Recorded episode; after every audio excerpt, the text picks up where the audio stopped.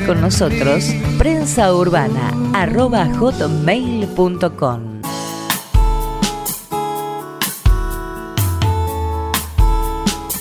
Prensa Urbana. Prensa Urbana.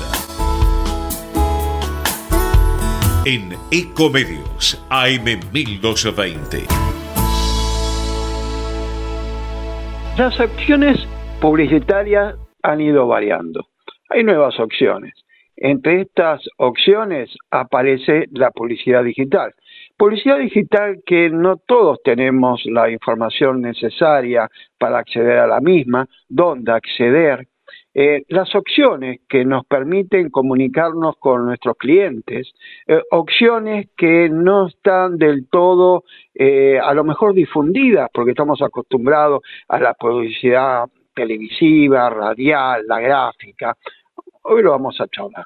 En línea, Viviana Pérez, CEO de la agencia de publicidad digital Pirsomet. Eh, muy buenas tardes. Eh, ¿Qué tal, Viviana? ¿Cómo te encuentras? Hola, José, buenas tardes. ¿Todo bien?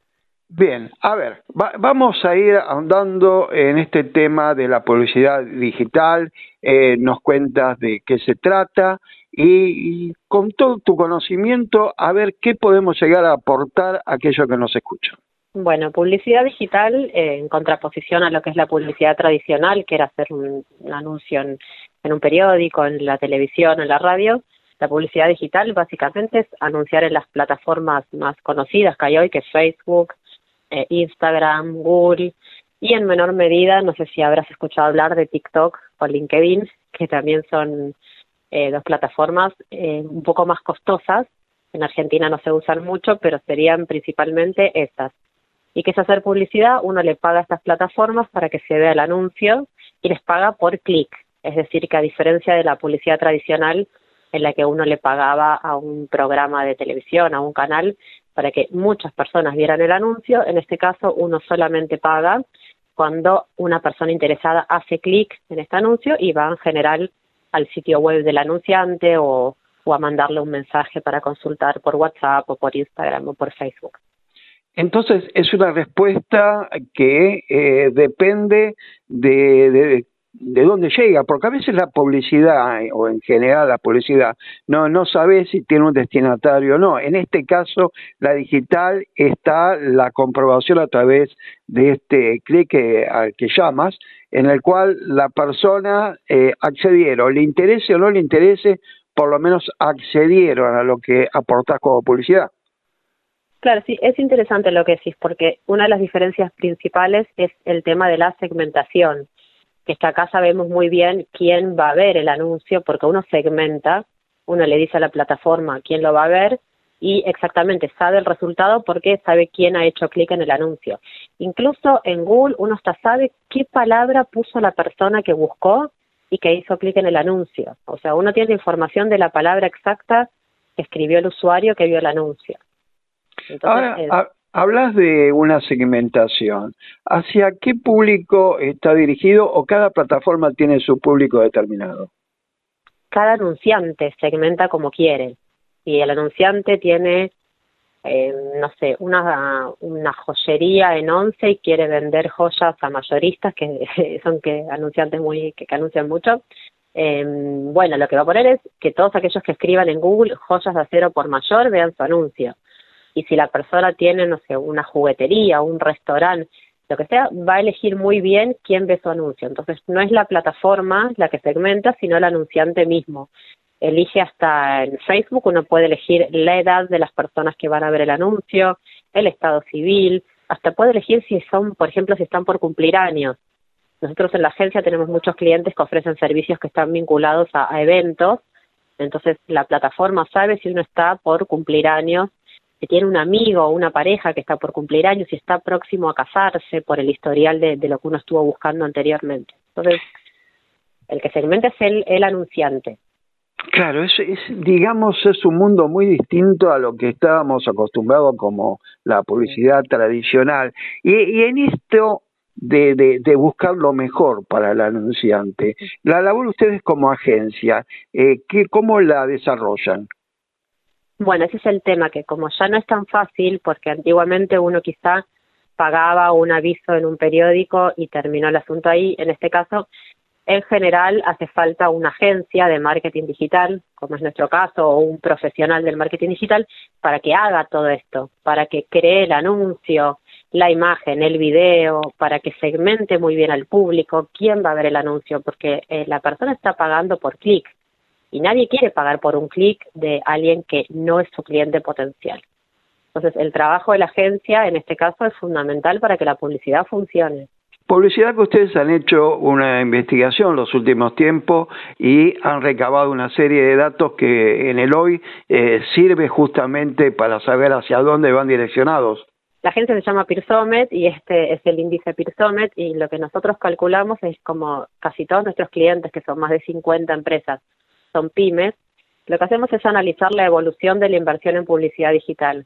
Y este año, por ejemplo, hubo un aumento importante, pero también se calculó la inflación, o sea, las pymes invirtieron casi un 100% más que el año pasado, pero midiendo la inflación, en realidad ni siquiera alcanzaron a la inflación. Con lo cual, en este caso, lo que se ve es un crecimiento muy cauteloso de la inversión que ni siquiera llega a, eh, para, digamos, pasar la inflación. De todos modos, algo positivo es que las pymes siguieron invirtiendo. O sea, a pesar de la crisis y todo lo que está pasando, siguen invirtiendo en publicidad digital.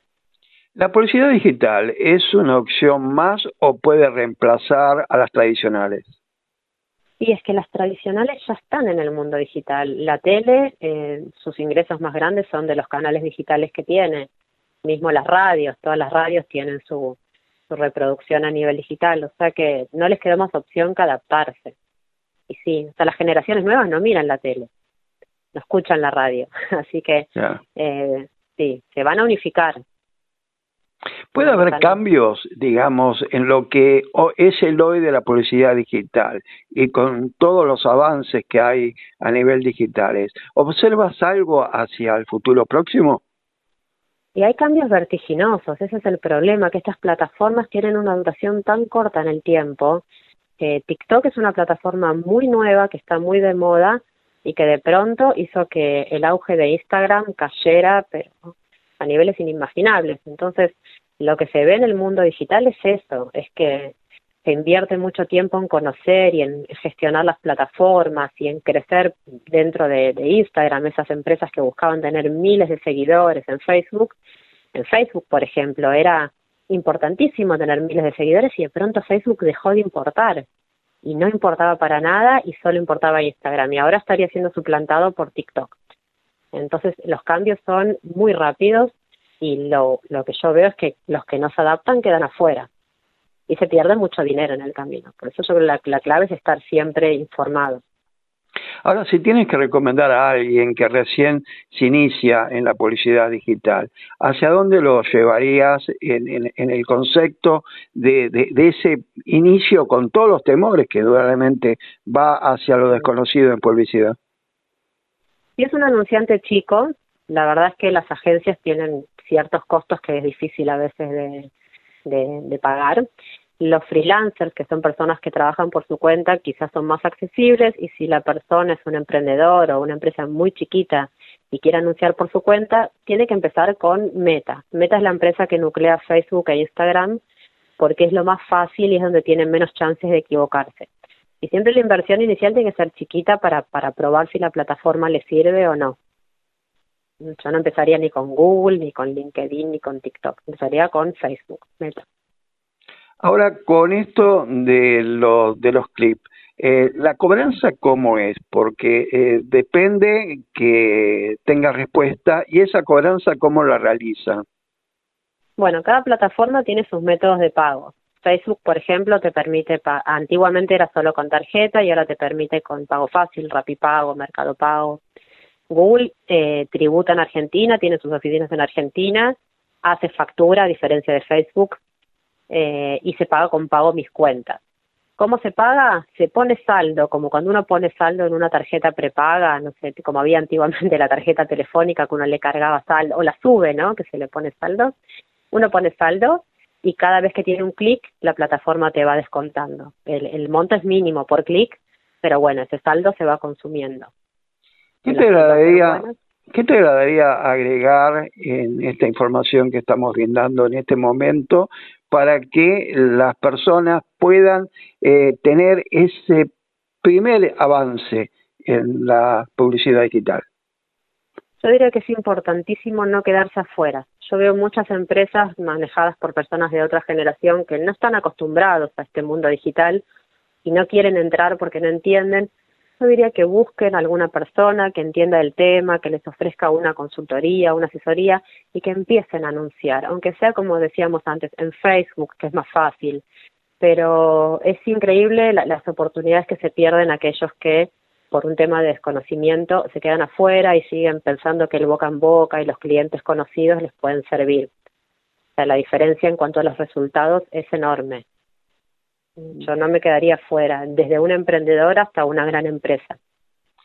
Viviana Pérez, agencia Pirsomet, te agradezco que nos traigas eh, estos temas en prensa urbana y seguramente tengamos nuevamente eh, comentarios para hacer al respecto, porque bien lo dice, los cambios se producen vertiginosamente y hay que estar atentos a estos cambios.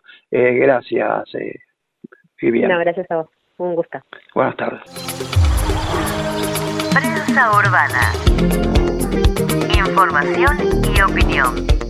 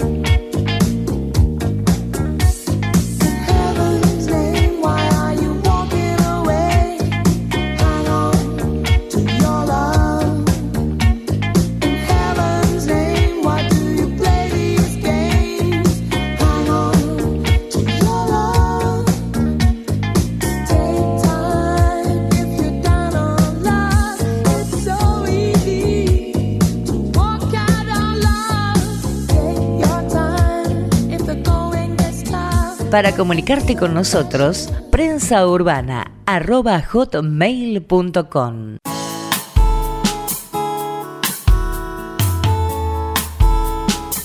Prensa Urbana. Prensa Urbana. En Ecomedios AM 1220. Hay muchas enfermedades que no están del todo difundidas. En ocasiones no están muy difundidas porque no son tan eh, habituales que se presenten. Por ejemplo, una enfermedad que lamentablemente la sufre un, querido amigo, la enfermedad de Crohn que hasta saber que la tenía él, para mí era algo totalmente desconocido. Tomar conciencia de estas enfermedades, eh, reconocer que probablemente hay muchos eh, profesionales de la salud que no estén afín a este tipo de enfermedades que normalmente son consideradas poco frecuentes, eh, hace que aquellos que tienen algún tipo de síntomas eh, tengan en cuenta esa posibilidad, ¿no? Cuando no le, no le dan en la tecla con lo que están sufriendo, que puede existir algunas cuestiones que deben ser más, mejor observadas. Eh, hay una institución que se llama Más Vida, eh, con la cual en alguna oportunidad hemos hecho nota. Eh, y hoy vamos a volver a dialogar con la licenciada Luciana Scati Peñalosa, a la cual le damos la bienvenida en Prensa Urbana. José Bouzal habla. Muy buenas tardes, Luciana. José, un placer estar con ustedes. Eh, bien, Luciana, te voy a preguntar primero para después avanzar con el tema de, esta enfermedad, cuál es la, actividad de Más Vida, cómo se va desarrollando, eh, cuáles las inquietudes que tienen. Bueno, como vos bien contabas, eh, hay ciertas enfermedades de las que se conoce poco porque tienen una baja prevalencia en la población y que requieren de, mayores esfuerzos para difundir y sobre todo para que cuando uno se encuentra con un paciente poder brindarle información confiable. Así surgió un poco la Fundación Más Vida de Crónico Litis Ulcerosa, que es una, una institución eh, sin fines de lucro que creé ya en el año 2010, a partir de mi propia experiencia como mamá. Tengo una hija con, enfermedad de Crohn ya hace muchos años eh, que transcurrimos con esta realidad, digamos, familiar y bueno, y descubrir todas estas eh, barreras o, desafíos que presentaba la situación de salud de mi hija hizo que, que, pueda crear esta fundación justamente para brindar información y orientación a los pacientes que tienen alguna sospecha o que están buscando un diagnóstico o que concretamente tienen diagnóstico de enfermedad de Crohn o colitis ulcerosa en la vida. Eh, por tu experiencia, ¿existe esa falta de, conocimiento eh, por parte de los profesionales en lo que respecta a las enfermedades poco frecuentes? Sí, también es cierto que es un gran desafío para el profesional de la salud eh, tener en en mente en el momento de la consulta eh, todos los síntomas o sospechas de más de 10.000 enfermedades que están catalogadas como poco frecuentes en la actualidad. Entonces, eh, claramente esto para el profesional es un gran desafío y ahí está eh, un poco también cómo estructurar ¿no? la sospecha cuando uno se dirige a un profesional de la salud, de poder contar, de poder tener ese espacio para, para poder contar cuáles son los signos y síntomas que presenta el paciente. En el caso concreto de la enfermedad crónica litis ulcerosa, eh, también la mayor dificultad está porque muchos de estos signos y síntomas son muy eh, similares a otras condiciones más prevalentes, entonces el médico tiende a pensar primero obviamente en ellas, por ejemplo el colon irritable y demás, pero que bueno, que cuando el paciente va contando cuáles son los demás síntomas o a lo largo del tiempo que persisten estos síntomas, es cuando se espera que el profesional, en este caso el gastroenterólogo, pueda tener al menos una sospecha eh, de que se trate la enfermedad de cronocolitis ulcerosa y que claramente son enfermedades que aparecen en poca cantidad de personas, por eso es tan importante que si el profesional realmente no conoce mucho sobre la enfermedad, pueda rápidamente derivar al paciente a un colega que sí ¿no? esté empapado sobre esto, porque estas enfermedades, si no son tratadas de modo adecuado, revisten gravedad y obviamente van empeorando el cuadro general del paciente entonces es importante encontrarse con un profesional que esté familiarizado con esto y también familiarizado con las diferentes opciones terapéuticas que por suerte hoy en día tenemos. Vamos a ir avanzando ahora con la enfermedad de, Crohn, pero me gustaría que nos acerques eh, esta experiencia de, encontrarse con una enfermedad poco frecuente. Es decir, una persona no, no va al médico y le dice, eh, a lo mejor yo tengo una enfermedad poco frecuente, puede, puede encontrarla, sino que eh, se encuentra en una situación probablemente de meses o de años en la cual paseó por diferentes profesionales y no le ha encontrado la, la, solución. Es decir, ¿cuál es la actitud que debe tomar justamente esa persona que tiene una, una enfermedad pero no le encuentra una respuesta. Sí, bueno, ese es uno de los grandes puntos que tenemos en común con todas las enfermedades poco frecuentes, lo que nosotros llamamos la odisea diagnóstica, o sea, el tiempo de peregrinaje por el sistema de salud buscando en consulta y consulta alguien que pueda, ¿no es cierto?, dar una respuesta a estos síntomas que, presentamos. Realmente es una situación bastante difícil, bastante adversa. Eh, como bien decías, puede llegar a durar muchos años. Eh, y nosotros el consejo que, le decimos a la persona es primero no perder la paciencia, ¿no? Porque muchas veces la persona llega como muy desgastada, muy eh, muy enojada con el sistema, muy enojada con los profesionales de la salud porque nadie le puede dar una respuesta. Entonces, lo primero es conservar esa paciencia y sobre todo conservar la inquietud de encontrar un diagnóstico diferencial, no dejarse estar en el tiempo como diciendo, bueno, yo ya no tengo ninguna solución, nadie me da respuesta, entonces no dejarse estar y persistir, porque claramente uno conoce su cuerpo, o en el caso de los padres nosotros conocemos a nuestros hijos y entonces sabemos que algo, algo raro o algo distinto está sucediendo, eh, entonces tenemos que persistir en esa búsqueda de un diagnóstico diferencial, porque por suerte la ciencia va avanzando y, bueno, y hoy empieza a tener muchísimas más respuestas que años anteriores a muchas situaciones de salud. Muchas veces se ha dicho que eh, las personas deben evitar eh, autodiagnosticarse eh, por medio de, Internet. Pero es tan así porque muchas veces encuentra esa clave, ese, ese puntito de donde empezar a, movilizarse y a lo mejor a llevarle esa inquietud al médico. ¿Cuál es tu experiencia? Sí, mi experiencia es que el doctor Google, como los médicos no le gustan llamar a Google a Internet, en muchos casos puede ayudarnos ¿no? a encontrar vías eh, de, de, encuentros o vías de sospechas para llegar a un diagnóstico diferencial. También es cierto que como, como podemos encontrar buena información, en Internet podemos encontrar mala información. Eh, y entonces eso es el mayor peligro, ¿no? De, no llegar a espacios o a, o, a, o a páginas que sean realmente confiables, que estén basadas en la evidencia y que no sean supuestos eh, porque bueno, eso puede hacer que perdamos un tiempo muy valioso. Pero sí es cierto que quedémonos con la parte positiva de que puede ayudarnos a encontrar o un profesional o encontrar, digamos, otras historias que sean poco frecuentes y que entonces puedan ser eh, similares y darnos oportunidad de ir a algún profesional para que realmente pueda evaluar la situación y ahí llegar a un diagnóstico. Bien, contanos eh, cómo podemos llegar a identificar la enfermedad de Crohn o, qué síntomas eh, usuales pueden dar algún indicio que podemos estar en presencia de la enfermedad de Crohn. Sí, esto es muy importante porque usualmente estos síntomas y signos de la enfermedad de Crohn o colitis ulcerosa suelen ser síntomas que dan como pudor o vergüenza porque están muy relacionados con las heces, ¿sí? hay un aumento de frecuencia, urgencia evacuatoria eh, por eso de las corridas ¿no? al baño, la diarrea persistente por más de cuatro semanas, dolor abdominal recurrente, moco sangrado en las heces, hay veces que aparecen lesiones perianales, hay pérdida de peso injustificada, fiebre, vómitos, incluso eh, en los niños y adolescentes también puede haber algún retraso en el crecimiento o en la maduración. Eh, y también eh, para poner mayores desafíos pueden haber manifestaciones de lo que se llama extraintestinales, o sea que hay inflamación en las articulaciones, problemas en los ojos, en la piel, en el hígado, trastornos renales. Entonces es muy importante que el paciente, si persiste con todos estos síntomas, si tiene alguna combinación de ellos, pueda ir al médico, ¿no?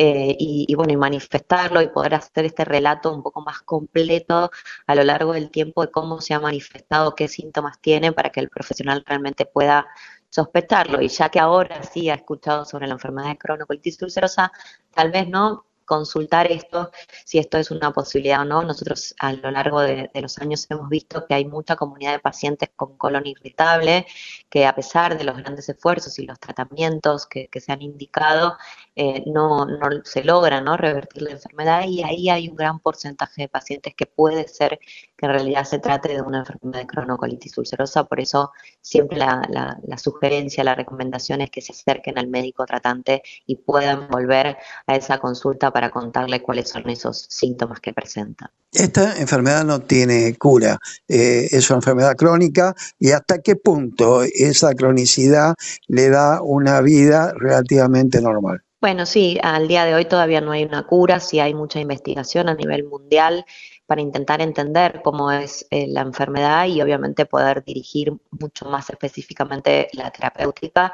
Eh, hay tratamientos muy efectivos que están dirigidos a intentar controlar eh, estos brotes ¿sí? que se manifiestan a lo largo del tiempo. La, enfermedad puede ser cíclica y entonces los tratamientos intentan estabilizar ¿no? el sistema inmune de la persona, que en definitiva es el que funciona mal, que funciona de modo exacerbado y es el que provoca todas estas eh, cuestiones de úlceras o, lesiones que comentábamos antes. Eh, y entonces lo que, lo que se intenta es justamente tener una, una, curación profunda de la enfermedad para intentar a lo largo del tiempo sostener ese estado de remisión, o sea, de ausencia de síntomas y que la persona pueda estar eh, con un, digamos, un nivel de vida aceptable y, que pueda seguir, ¿no? Eh, todo el, resto de, ámbitos de la vida de modo lo más normal posible, obviamente siempre con una adaptación de la rutina, con una adecuada adherencia al tratamiento, con lo cual esto no es menor, siempre hay que en el día a día tener en cuenta que es importante eh, seguir adelante con el tratamiento para mantener este buen estado de control sobre la, sobre la enfermedad. Cuéntanos cómo se contactan con la Fundación Más Vida eh, para la enfermedad de Crohn y colitis ulcerosa. Sí, se pueden contactar a través de las redes sociales y también en nuestro sitio web, que hay mucha información que les puede ser de ayuda, que es www.masvida.org.ar y también tenemos una línea 0800 en donde pueden consultar de lunes a viernes de 9 a 18 horas, que es 0800 222 01 64. Licenciada Luciana Escati Peñalosa, te agradezco mucho que nos hayas acompañado en Prensa Urbana. Un placer, un placer enorme. Gracias. Muy buenas tardes. Prensa Urbana. Información y opinión. Ecomedios.com AM1220. Estamos con vos. Estamos en vos. ¡Ay, pero qué tarde que se me hizo! Me tengo que apurar porque si no, no llego, no llego, no llego. No, ¿pero seguro? ¿Qué problema? Eh, bueno, vamos a encontrar una solución. Bancame ahí que en dos minutos estoy con vos. Bueno, vos ahora te tenés que ir. Sí, pero yo quiero hablar de esto ahora. Cuando llegue a casa te llamo. Tres de cada diez muertos en el tránsito son peatones. Cruzá siempre por la senda peatonal o esquina, respetando los semáforos. Allí, todos los vehículos deben darte prioridad. Luchemos por la vida. Descarga gratis de tu celular la aplicación Ecomedios. Podés escucharnos en vivo, informarte con las últimas noticias y entrevistas en audio y video. Búscala y bajate la aplicación Ecomedios. Podés vernos en vivo en ecomedios.com. Ecomedios.com. Contenidos audiovisuales. Conectate con nosotros. Contestador 5 254 2353.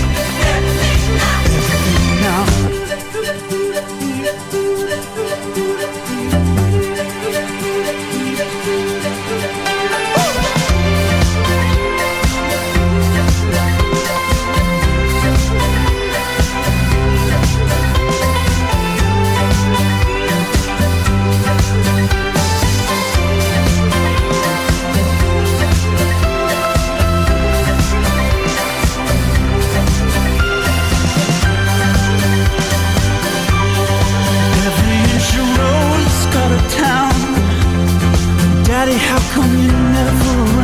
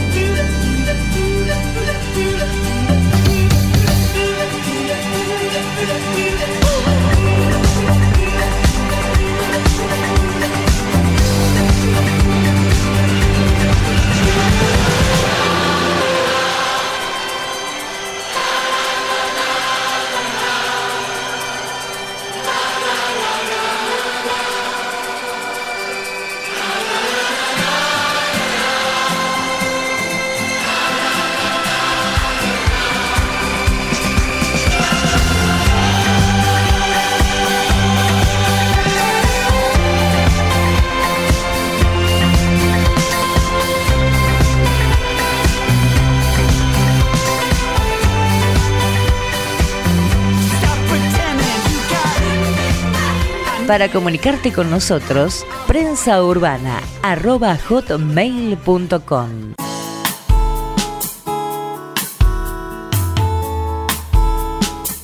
Prensa Urbana. Prensa Urbana.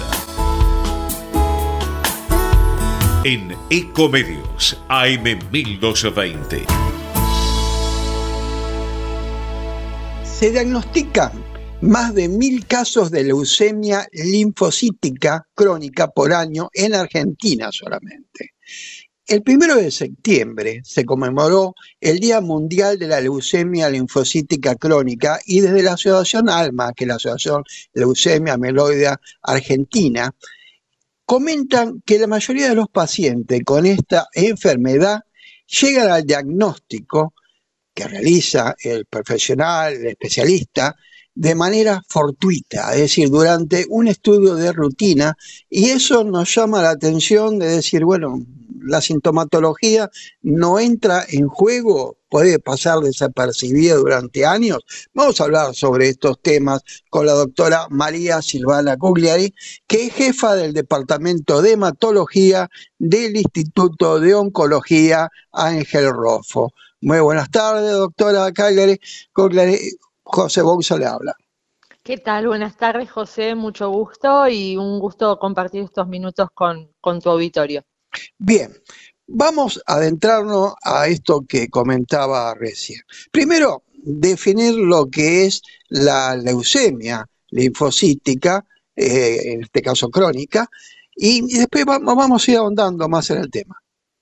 Bueno, la, la leucemia linfocítica crónica es una enfermedad maligna de la sangre, en donde las células malignas son linfocitos, son uno de los grupos que, que- de células que circulan en, en nuestra sangre, que normalmente están relacionados con las defensas del cuerpo, con la inmunidad, pero que en este caso y en esta enfermedad son linfocitos neoplásicos, están vinculados con eh, una, con, con esta patología oncológica.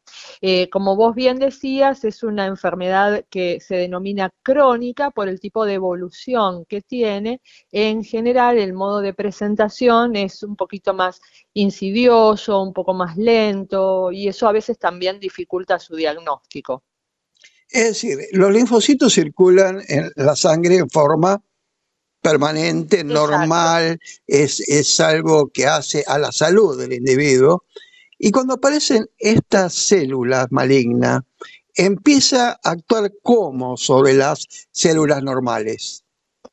Desplazándolas, en general estas, estas células tienen algún tipo de cambio, de modificación, que hacen que o crezcan en forma acelerada o no, no fallezcan, que es lo que, lo que ocurre habitualmente en esta enfermedad. Son células que pierden la capacidad de morir eh, que, que tienen eh, intrínseca y en ese tipo de situaciones desplazan eh, hacen que no, no haya lugar para el crecimiento de las células benignas y ocupan esos lugares en diferentes tejidos, como la médula ósea, como los ganglios. ¿Y qué es lo que produce? Porque indudablemente ese desplazamiento que hace de células sanas en la persona, ¿qué le va ocasionando? Puede ocasionarle diferentes síntomas eh, o diferentes signos que, no todos los pacientes pueden, pueden tener, pero que bueno, siempre los, los, mencionamos porque consideramos que es bueno, digamos, alertar sobre la presencia de alguno de ellos. Estas células que, como bien decís, desplazan a las células normales y pueden generar el crecimiento de los ganglios, de los ganglios linfáticos, esas bolitas que están eh, a, los, a los costados del cuerpo que a veces nos podemos palpar en el cuello, en las axilas, en la ingle. Eh, los pacientes pueden tener fiebre sin un motivo que lo, que lo justifique, pueden tener sudoración, principalmente a predominio de la tarde o de la noche, tienen infecciones frecuentes en algunos casos, tienen pérdida de peso injustificada. En, realidad todo este, este, cortejo de signos y de síntomas, como verás, son muy inespecíficos, eh, son, digamos, pueden estar presentes en un montón de otras patologías que son mucho más frecuentes.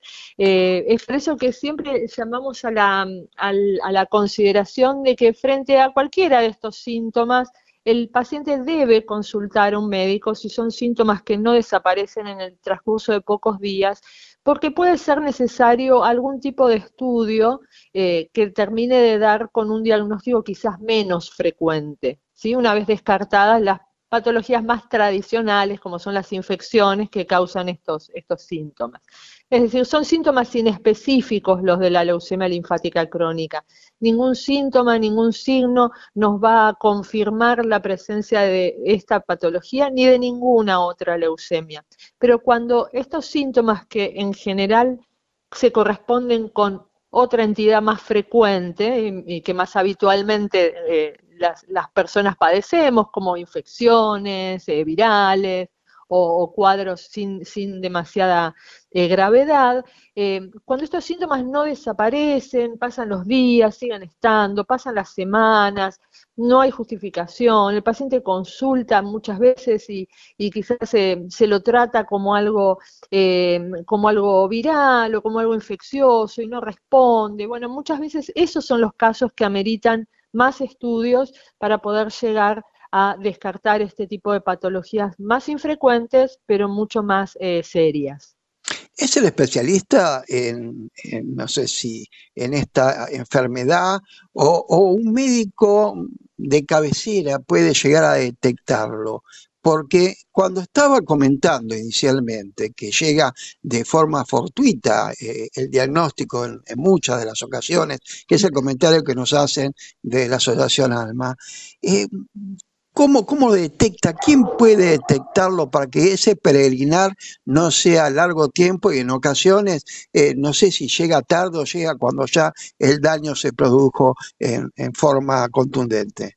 Exacto, como, como vos bien decís, el primer contacto tiene que ser el médico de cabecera, el médico clínico, que en, en cuanto al caso que presente ese paciente, en cuanto a las manifestaciones clínicas que presente el paciente, tome una conducta de acuerdo a su mejor entender, digamos, y, y de acuerdo a los signos y síntomas que ese paciente tiene.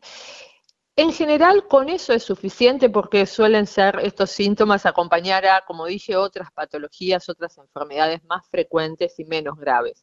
Cuando eso no resuelve, cuando el cuadro no resuelve, cuando uno vuelve, debe volver a consultar, cuando los síntomas no desaparecen con el tratamiento que su médico le ha dado, no, no, no dejar pasar mucho tiempo, a veces en cuestión de semanas los pacientes se dan cuenta que estos, estos cuadros digamos, no están teniendo una buena, eh, un, una, una, mejoría, entonces volver a consultar y el médico considerará en, en, ese caso realizar estudios que tienen que ver principalmente con análisis de sangre. Muchas veces los resultados de los análisis de sangre ya son suficientes para orientar hacia la leucemia linfática crónica, pero para la confirmación es necesario ya estar en manos de un especialista que pedirá estudios más, eh, más específicos. Estamos hablando de una patología crónica. En general, los síntomas, en caso de estar presentes, están presentes durante semanas o meses, muchas veces antes de que el paciente consulte, porque son de un inicio muy insidioso, como decía antes. Esto es diferente en el caso de leucemias agudas, que son cuadros que tienen una evolución muy distinta, por el cual también aplican las mismas, quizás los mismos síntomas, pero el cuadro es mucho más serio y, y mucho más eh, agudo y de presentación mucho más rápida. Hoy estamos hablando de una entidad que tiene un comportamiento un poquito más lento y por eso a veces también subestimado, tanto por los pacientes como por los médicos. Entonces es por eso que eh, aprovechamos este día para llamar la atención sobre, sobre estos puntos. Después de la pausa, más prensa urbana. Prensa urbana. Información y opinión.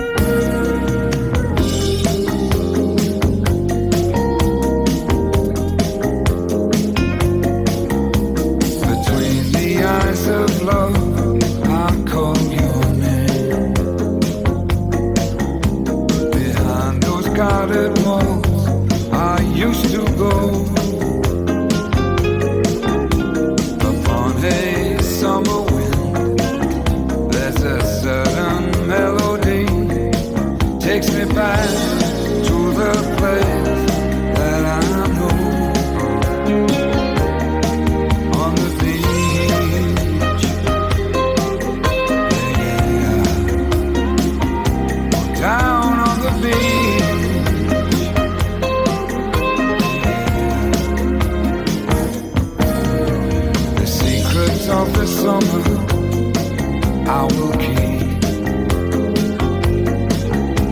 The sands of time will blow away.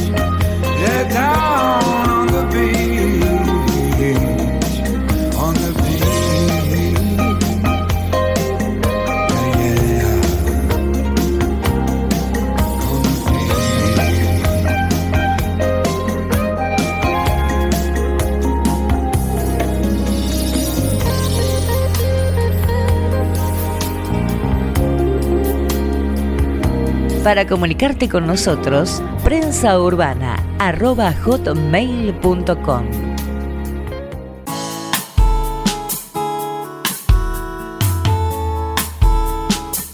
Prensa Urbana. Prensa Urbana. En Ecomedios AM1220.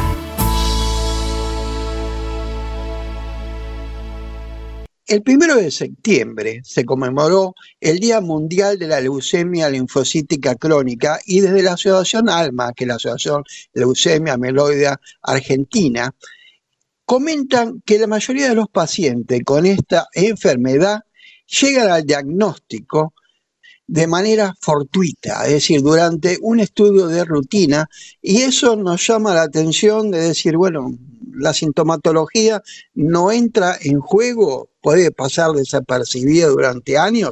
Vamos a hablar sobre estos temas con la doctora María Silvana Cugliari, que es jefa del Departamento de Hematología del Instituto de Oncología Ángel Rofo.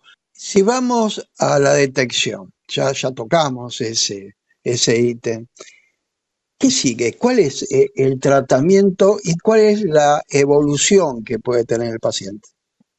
Una vez que eh, el paciente se encuentra en manos de un especialista al que se lo ha derivado porque los análisis de sangre no salieron bien, ese especialista que es el hematólogo, somos los especialistas que asistimos a este tipo de enfermedades, realizamos una serie de estudios no solo para confirmar ese diagnóstico, sino también para encontrarnos con algunos detalles que nos hablen de cómo va a ser el comportamiento de esta enfermedad en este paciente. Hoy en día hay estudios disponibles en nuestro país, en, en- en- los centros, digamos, de- del ámbito público y privado de nuestro país, que nos permiten individualizar el comportamiento que va a tener esta enfermedad en cada paciente. Si va a tener un comportamiento más agresivo, menos agresivo, eh, y también de acuerdo a eso nos va a permitir a los especialistas poder elegir un tratamiento individua- individualizado de acuerdo a la evolución que tenga esa enfermedad en ese paciente. Hoy no hay un único tratamiento para todos los pacientes con leucemia linfática crónica. Y también, perdóname que, Sí. que vuelvo un poco a tu primera, a tu pregunta anterior, eh, también es importante eh, em, reconocer que a veces los pacientes no tienen ningún síntoma de esta enfermedad y realizarse controles de rutina, ya sea eh, laborales, prequirúrgicos, por otros motivos, digamos, puede llevar a la detección de alguna alteración en la sangre que pueda orientar, digamos, a estas enfermedades también. Esta leucemia linfática crónica en algunos casos se ha diagnosticado en pacientes sin ningún síntoma y que se realizaban un chequeo de rutina y esos, eh, esos eh, resultados se orientaron a la consulta con un, con un especialista también. Entonces, si pudiéramos dejar eh, algunos mensajes, digamos, clave, me parece que la consulta temprana cuando hay síntomas eh, que no, no desaparecen en, en- en un tiempo adecuado, síntomas inespecíficos de infección que no desaparecen en un tiempo adecuado. Los controles de laboratorio periódicos, digamos, de rutina, eh, con un médico clínico para toda persona adulta. Y la consulta en, en el caso de alguna alteración en los análisis, la consulta con el hematólogo que va a tener la posibilidad de estudiar individualizadamente el comportamiento de esa enfermedad en ese paciente creo que deberían ser los, los, los, mensajes que tendríamos que, que transmitirle a nuestra audiencia hoy. Bien, ahora una pregunta. En estos casos, ¿se puede hablar de un origen, un, un motivo por el cual estas células se malforman? No, sabes que no, hay, mm, hay muchos estudios, digamos, que, que lo, relacionan, que han, que han des- relacionado esta enfermedad con muchas cuestiones, con cuestiones eh, genéticas, con cuestiones ambientales, con algunos virus. Sin embargo, hoy, a ciencia cierta, eh, con, con todo el avance que ha habido eh, en, en esta enfermedad, sobre todo en los últimos 10 años, no tenemos claro ¿Qué lo causa? Eh, creemos que suele ser una combinación de múltiples factores, eh, pero no tenemos una correlación a ciencia cierta entre una causa eh, y, el efecto, digamos, de, esta enfermedad. Por eso, al no poder conocer qué es lo que la causa, no podemos trabajar mucho en prevención. Sí lo que podemos hacer es aprovechar eh, eh, la, difusión que, que ustedes hacen en algunos días particulares, co- como, como suele pasar, para trabajar mucho en diagnóstico precoz, diagnóstico temprano. Doctora María Silvana Kugleri, muchísimas gracias. Ha sido muy interesante los comentarios que nos has traído y, y siempre es importante eh, la prevención, ya sea para descubrir qué está pasando en esa persona o para llamar el alerta para que acudan a un profesional y hagan los análisis que sean necesarios. Al contrario, muchas gracias a vos, muchas gracias por estos minutos de- de difusión y si me permitís un, un último comentario Sí. que creo que puede ser muy útil, sobre todo si hay alguno, eh, algún paciente que nos está escuchando o algún familiar de algún paciente que está recibiendo esta noticia en estas, en estas semanas. Eh, Hoy en día la leucemia no es lo que representaba hace 20 años, ni siquiera lo que representaba hace 10 años en términos de tratamiento. Hoy contamos con tratamientos eh, mucho más novedosos, mucho más efectivos y mucho menos tóxicos que los que teníamos 10 años atrás para esta misma enfermedad puntualmente, para la leucemia linfática crónica. Eh, la gente relaciona estas enfermedades con la quimioterapia, con la caída de cabello, etcétera. Al día de hoy eso eh, no aplica a, la mayoría de los pacientes con esta enfermedad. Existen tratamientos en comprimidos, en pastillas, existen tratamientos que no dejan los eventos, eh, lo- los efectos adversos que tradicionalmente se asignaban a, tratamientos eh, hace, más de 10 años. Así que, e incluso tener en cuenta que es una de las pocas enfermedades, la leucemia linfática crónica, que puede no necesitar tratamiento durante mucho tiempo. Es decir, hacer el diagnóstico muchas veces puede eh, solamente darnos el nombre y apellido de la enfermedad, pero ese paciente quizás no necesita tratamiento hasta dentro de algunos años. El especialista eso se lo va, a poder explicarle muy bien el por qué. Así que eh, es algo sobre lo que se ha avanzado mucho con tratamientos disponibles, por suerte, en nuestro país. Así que hacemos el llamado para que todos aquellos que tienen algún cuadro eh, que, que los preocupa, que no tengan miedo y que consulten precozmente a su médico de cabecera. Ha quedado muy claro. Muchísimas gracias, muy buenas tardes y hasta la próxima oportunidad, doctora María Silvana Gracias a ustedes. Buenas tardes. Chao. Prensa urbana. Información y opinión.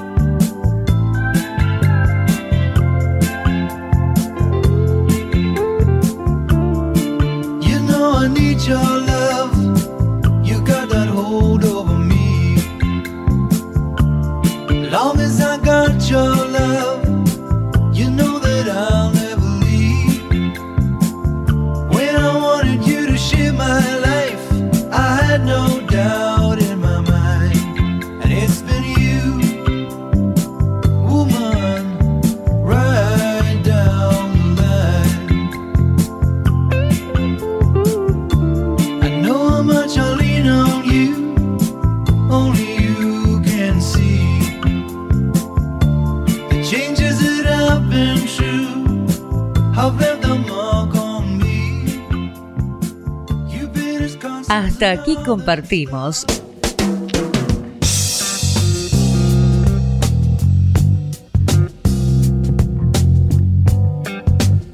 Prensa Urbana.